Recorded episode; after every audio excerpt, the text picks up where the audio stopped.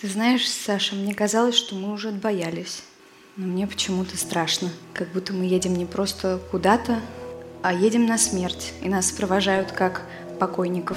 Почему так? Почему так? Спрашивает мальчик. Почему? Спрашивает мальчик. Почему? 200 раз и 300. Почему? Тучка набегает на чело. Лето 2023 года. Я приехала в Берлин на спектакль «Уезжайте, уезжайте» о последних днях в СССР Александра Галича. Спектакль поставили актеры мастерской Брусникина, Гоголь-центра и других театров, уехавшие из России после начала войны. Привет, я Полина Галуева, я координаторка студии подкастов «Радио Свобода». Привет, я Виктор Кульганик, я исполнительный продюсер телеканала «Настоящее время» и автор некоторых подкастов, которые уходили в том числе и на «Радио Свобода». И мы вместе в подкасте «Наш сосед Галич» будем выяснять, почему он вновь актуален, и исследуем его путь героя. Да, потому что нам очень интересно, как и почему действительно, как только что сказала Полина, к песням Галича, многие из которых были написаны уже больше полувека назад, стали возвращаться сейчас сейчас, потому что мы сами с Полиной находимся, живем и работаем в Праге, и даже в Прагу приезжал с концертом Василий Зоркий, который в свою программу включил песню Галича. Когда я вернусь, я пойду в тот единственный дом, приезжал поэт Александр Дельфинов, э, который читал стихи, в том числе посвященные Александру Галичу. Мне приснился Александр Галич, грустный, без гитары, у окна, за которым вроде бы Италия или, может, Франция видна. Имя Галича сейчас э, опять становится популярным, они его вспоминают, его цитируют, и мы с Полиной пытаемся понять э, и про следить эту связь Галича того, которого мало кто знает, наверное, из современных юных людей, да? Да, наверное. Я, например, не знала. Почему же наш подкаст называется «Наш сосед Галич»? Потому что мы с Полиной сами выросли и родились в московском районе аэропорта. Аэропортовские. Аэропортовские, да. Как мы друг друга называем, дети аэропорта, по аналогии с детьми Арбата э, Анатолия Рыбакова. Так вот, мы с Полиной дети аэропорта. И Галич, э, начиная с 1956 года по 1974 до своей, собственной миграции, фактически фактически 20 лет жил в этом самом районе аэропорта. Я дом Галича проходил, не знаю, тысячи, сотни тысяч раз, когда шел в школу, в магазин и так далее. У меня школа была очень близко от его дома, и на самом деле вот для аэропортовских людей э, эти писательские дома Литфонда, они достаточно такая, ну, значимая достопримечательность, то есть про них все знали. Про них все знали, про них даже шутили. Была такая шутка в советские годы, что если э, на аэропорт сбросить несколько фугасных бомб, то Советский Союз лишится всех своих писателей, потому что фактически концентрация э, имен, которые жили в этих домах, потрясающая. Это был Владимир Войнович, Арсений Тарковский, Юрий Нагибин, Виктор Шкловский, Константин Симонов, и это только, только там самая верхушка айсберга. И вот поэтому наш сосед Галич, а также еще и потому наш сосед Галич, что э, в последние годы жизни уже в эмиграции, вне Советского Союза, Галич работал на Радио Свобода. И, собственно говоря, основу этого подкаста будут составлять песни Галича из архивов Радио Свободы. И, что еще очень ценно, рассказы Галича из архивов Радио Свободы. Потому что если песни люди, которые любят Галича, которые знают Галича, так или иначе слушали, то вот многие его рассказы неизвестны, и для многих они прозвучат впервые. И я сейчас предлагаю начать с одного такого маленького рассказика Галича о своем детстве. Поехали. Мы жили в Севастополе, мы жили в таком смешном доме деревянном. Во дворе у нас росла пыльная акация, рядом стояла мечеть, и мой дзин по вечерам произносил свою молитву. И вот тогда уезжали многие мои родичи. Уезжали навсегда из России. И я помню, как мой отец, это, пожалуй, одно из первых моих воспоминаний, я помню, как мой отец пришел и сказал, знаешь, давай и мы уедем. И здесь сразу хочется обратить внимание на то, что с самых первых детских воспоминаний Галича, которые только что мы услышали, прослеживается уже эта тема отъезда, тема иммиграции, тема покинутой родины. И интересно то, что было для отца маленького Саши Галича э, важным вопросом, спустя десятилетия станет судьбой самого Александра Галича. Я побуду в Википедии и очень коротко расскажу, что Галич родился в 1918 году в Екатеринославе. Теперь это Днепр. Он прожил там всего несколько месяцев, затем его семья переехала в Севастополь, а в 23 году в Москву. Он поступил в литературный институт имени Горького, а затем в студию Станиславского, и Лит-институт бросил. После смерти Станиславского в 1939 году он оказался в студии драматурга Алексея Арбузова. А потом началась война. Галича на фронт не призвали. Потому что у него был порог сердца, и он имел отсрочку от армии. Ага. Он уехал сначала в Грозный, а затем под Ташкент.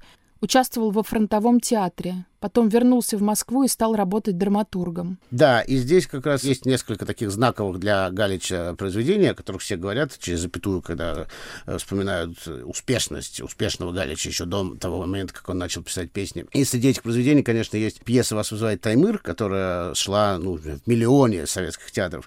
И мы сейчас опять хотим вам дать послушать голос самого Галича, который объясняет, почему эта пьеса стала такой успешной и почему она снискала такую славу среди советских зрителей. Известным я стал случайно, просто мы с Исаевым написали пьесу «Водевиль вас вызывает Таймыр». И вот эта пьеса, она прошла по театрам Советского Союза просто как эпидемия гриппа.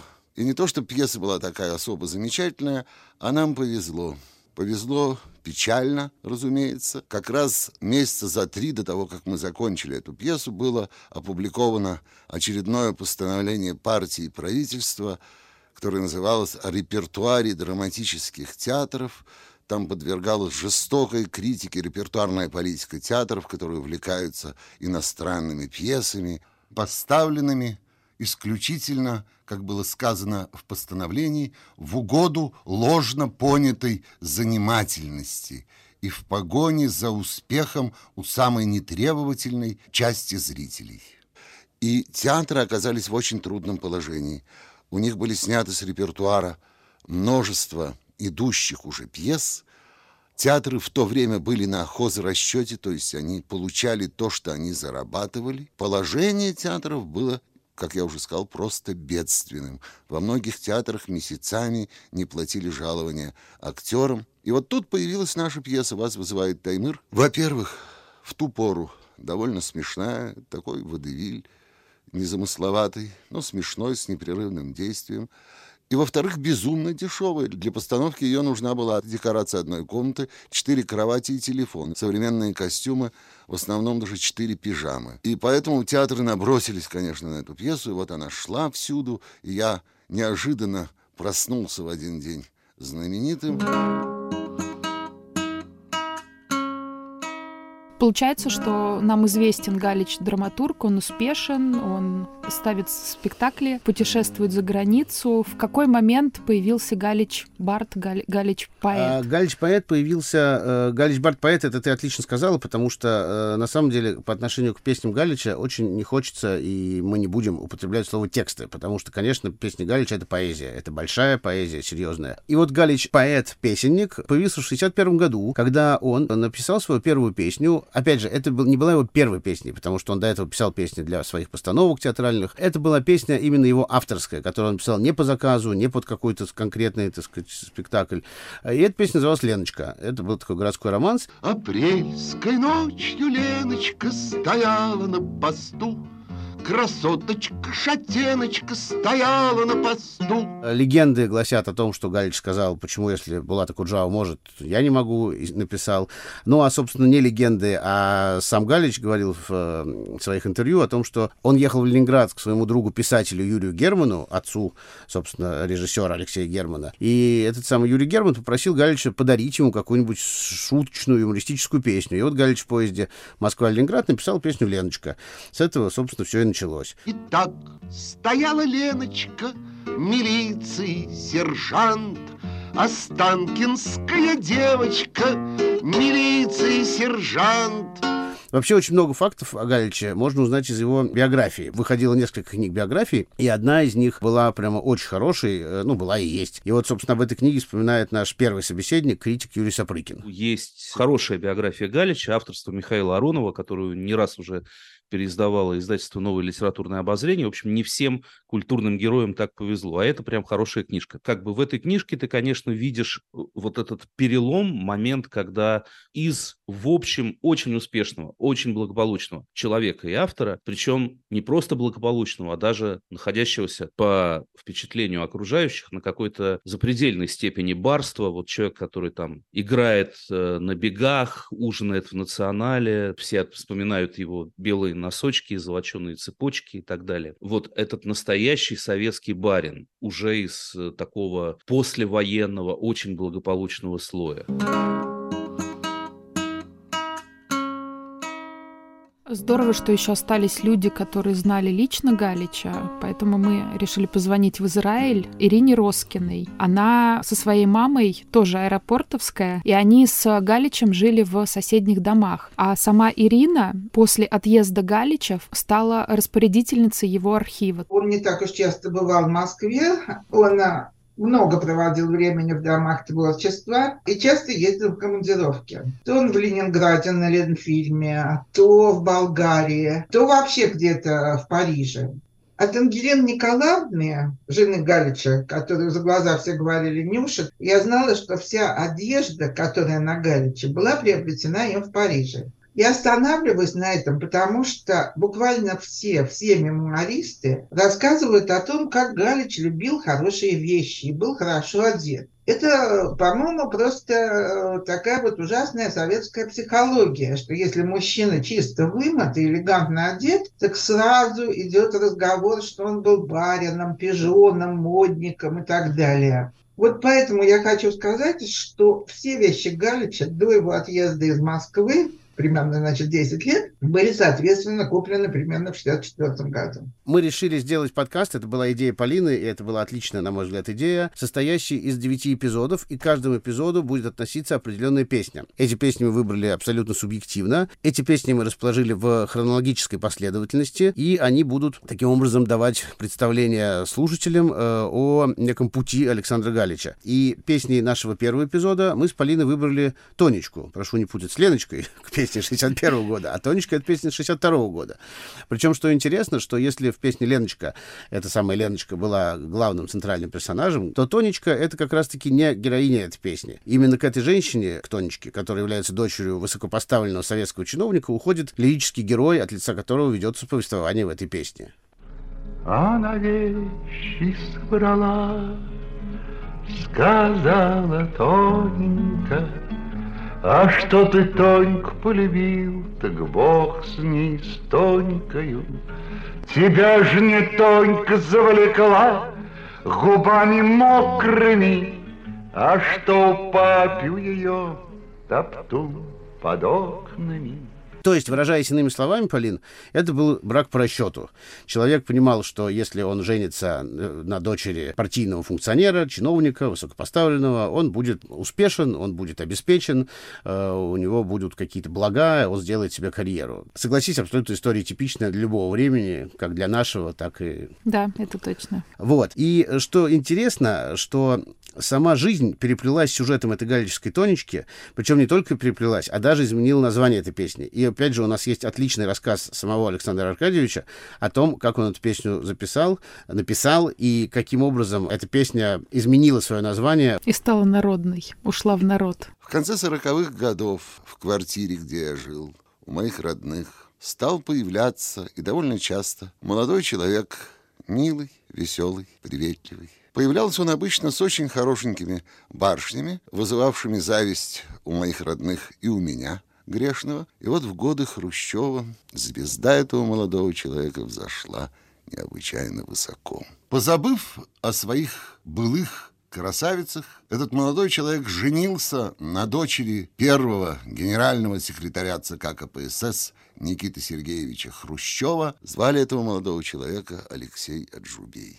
Многие из вас, конечно, помнят этот стремительный взлет никому неизвестного молодого человека, который последние годы предшествовавший падению Хрущева, был главным редактором «Известий», был председателем иностранной комиссии Верховного Совета, членом ЦК, генеральным секретарем Союза журналистов, звезда его с падением Хрущева закатилась. Но еще в пору его так сказать, величия, я написал песню, которую никак не связывал с ним. «Тонечка», простая жанровая песня, жестокий романс из цикла «О чем поют Востанкина». И песне этой повезло, как некоторым моим песням, они довольно быстро потеряли авторство, они стали распеваться, и никто не говорил, кто эту песню сочинил.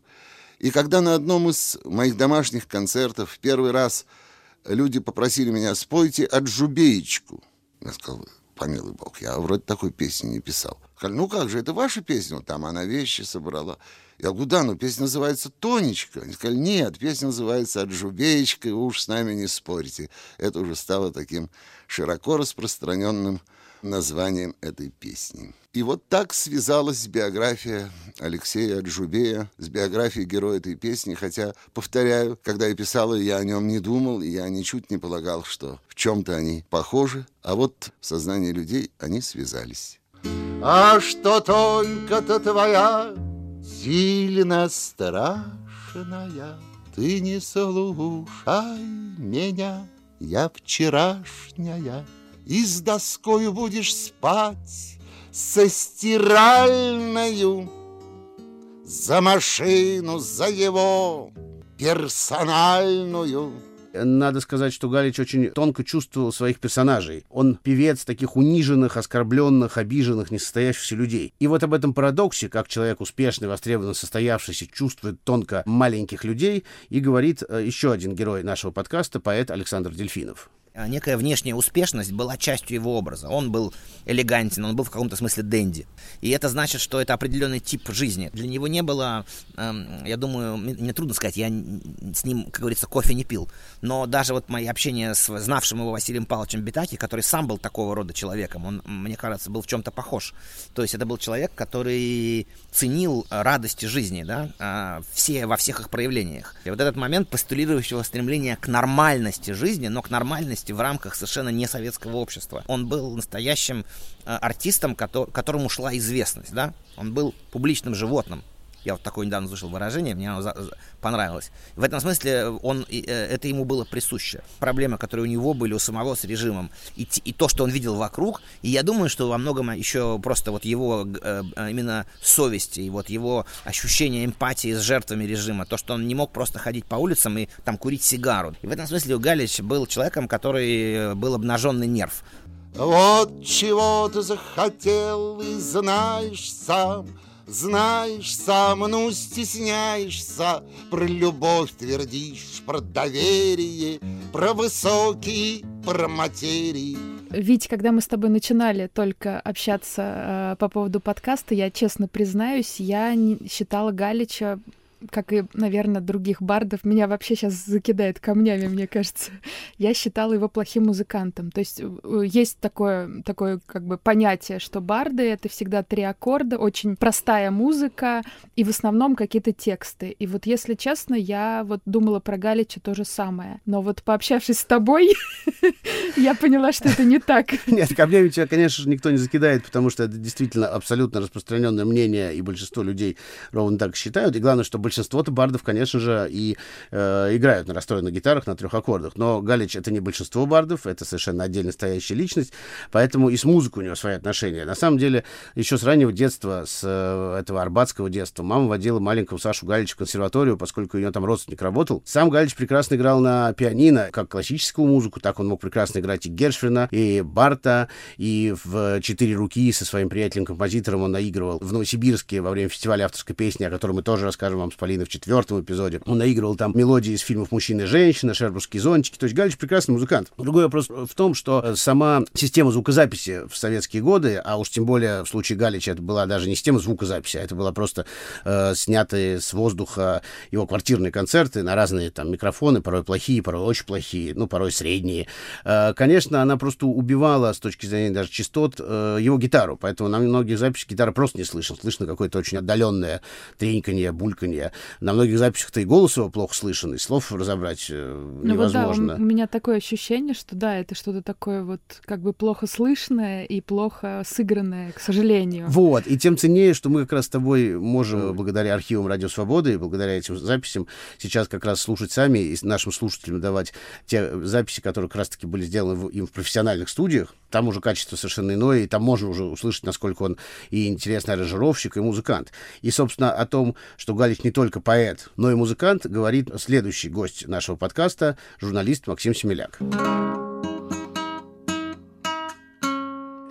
Очередь он музыкант и то, что в англосаксонской традиции называется сонграйтер. Я не очень люблю разговоры про то, что вот человек поэт, а уж вот эти все эти песни это как бы не нечто вторичное, а главное, что там Галич в первую очередь поэт, там Гремячков в первую очередь поэт, Летов поэт и так далее, и так далее, и так далее. Но мне представляется, что, что человек, взявший гитару, он автоматически переходит в другой лагерь, потому что если бы человек хотел писать стихи, он бы мог это вполне излагать на бумаге, да. И как говорил вот Адриан Леверкюн в «Докторе Фаустусе» у Томаса Мана, стихотворение не должно быть слишком хорошим, чтобы класть его на музыку. То есть и вот этот такой как бы извиняющийся тон, он, мне кажется, в случае Галича не вполне уместен. То есть в первую очередь он э, автор песен. И именно музыкант. Во вторую очередь диссидент, безусловно, по крайней мере тогда он так воспринимался, ну, на мой детский подростковый взгляд. Потому что для меня, например, он был наиболее убедительным из всех антисоветчиков. Я хорошо помню, что какие-нибудь строчки типа «У папаши и пайки Цыковской по праздникам скину Целиковскую» подкашивали ей-богу сильнее, чем напечатанный в «Новом мире» архипелаг ГУЛАГ. Включи магнитофон, послушай Галича. А у папы ее пайки цыковские, а по праздникам кино Целиковскую. Это же гениальная поэзия. Это был фрагмент из фильма «Копейка». К этой кинокартине мы вернемся с вами буквально через пару минут. А пока хочется отметить следующее. Войдя в авторскую песню в начале 60-х с тезисом, дескать, раз Булата Куджава может, значит и я смогу, за несколько лет Галич со своей поэзией, со своей артистичностью, со своей глубиной, ну, выражаясь спортивным языком, занял свое место в тройке лидеров.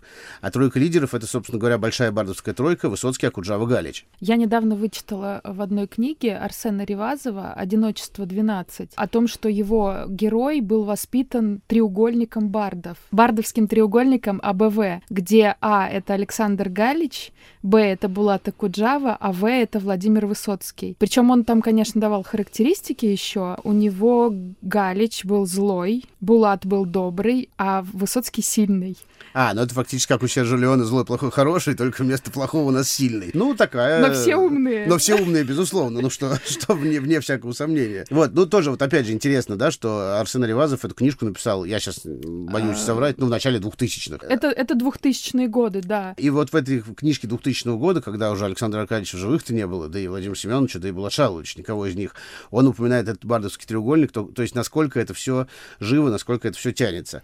А сейчас мы как раз вернемся к фильму «Копейка» и предоставим слово еще одному герою нашего подкаста, журналисту и телеведущему Владимиру Раевскому. Мне кажется, что этот фильм мог бы стать абсолютно культовым, разобранным на цитаты, любимым многими-многими поколениями, если бы он не вышел в 2001 году, когда проката еще не было, а как-то распространение отечественных фильмов по телевизору уже, ну, в общем, был не очень в фаворе. Короче, он провалился и почти никем не был замечен. Хотя фильм, по-моему, выдающийся, сценарий к нему написал Владимир Сорокин, и там есть такой эпизод, когда новосибирский физик и диссидент Антон, который ненавидит советскую власть, которая, как сказано, дала ему все, и в частности госпремию, занимается любовью со своей женой, и он любит Галича, а она Высоцкого.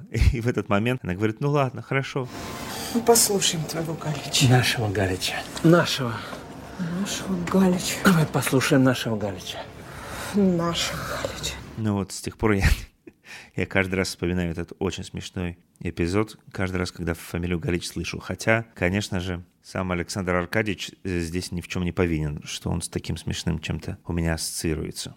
Я живу теперь в дому, чаша полная, даже брюки у меня и те на молнии, а вина у нас в дому, как из складязя, а сортир у нас в дому восемь на десять. О голосах людей, которыми Галич говорит в своих песнях, рассказал нам критик Юрий Сапрыкин. Самые главные, самые страшные, самые опасные для власти произведения не те, в которых он критикует, никого не критикует, да, он говорит именно, что голосами людей э, раздавленных, уничтоженных, погибших или поверженных в какое-то ничтожество при жизни, вот просто доведенных до какого-то убогого, нелепого состояния этой самой советской властью. И как будто бы вот как только он нащупывает эту языковую жилу, она начинает менять его судьбу и уводит его вот туда же, где находятся все эти отверженные и непризнанные, и погибшие в конечном счете. Отвезишь ты меня, шеф, в Останкино, в Останкино, где Титанкино, там работает она билетершею, на дверях стоит вся замерзшая.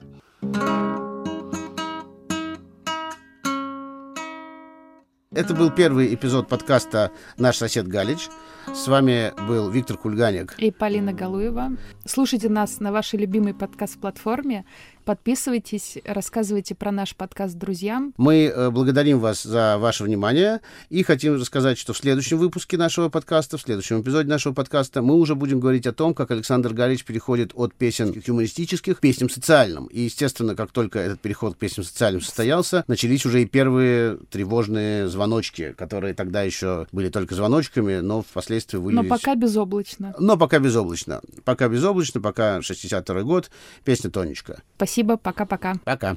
А в глазах-то у тебя дача в Павшине, Халуи да топтуны, секретаршани. И как вы смотрите кино всей семейкою, И как счастье на губах. Карамели.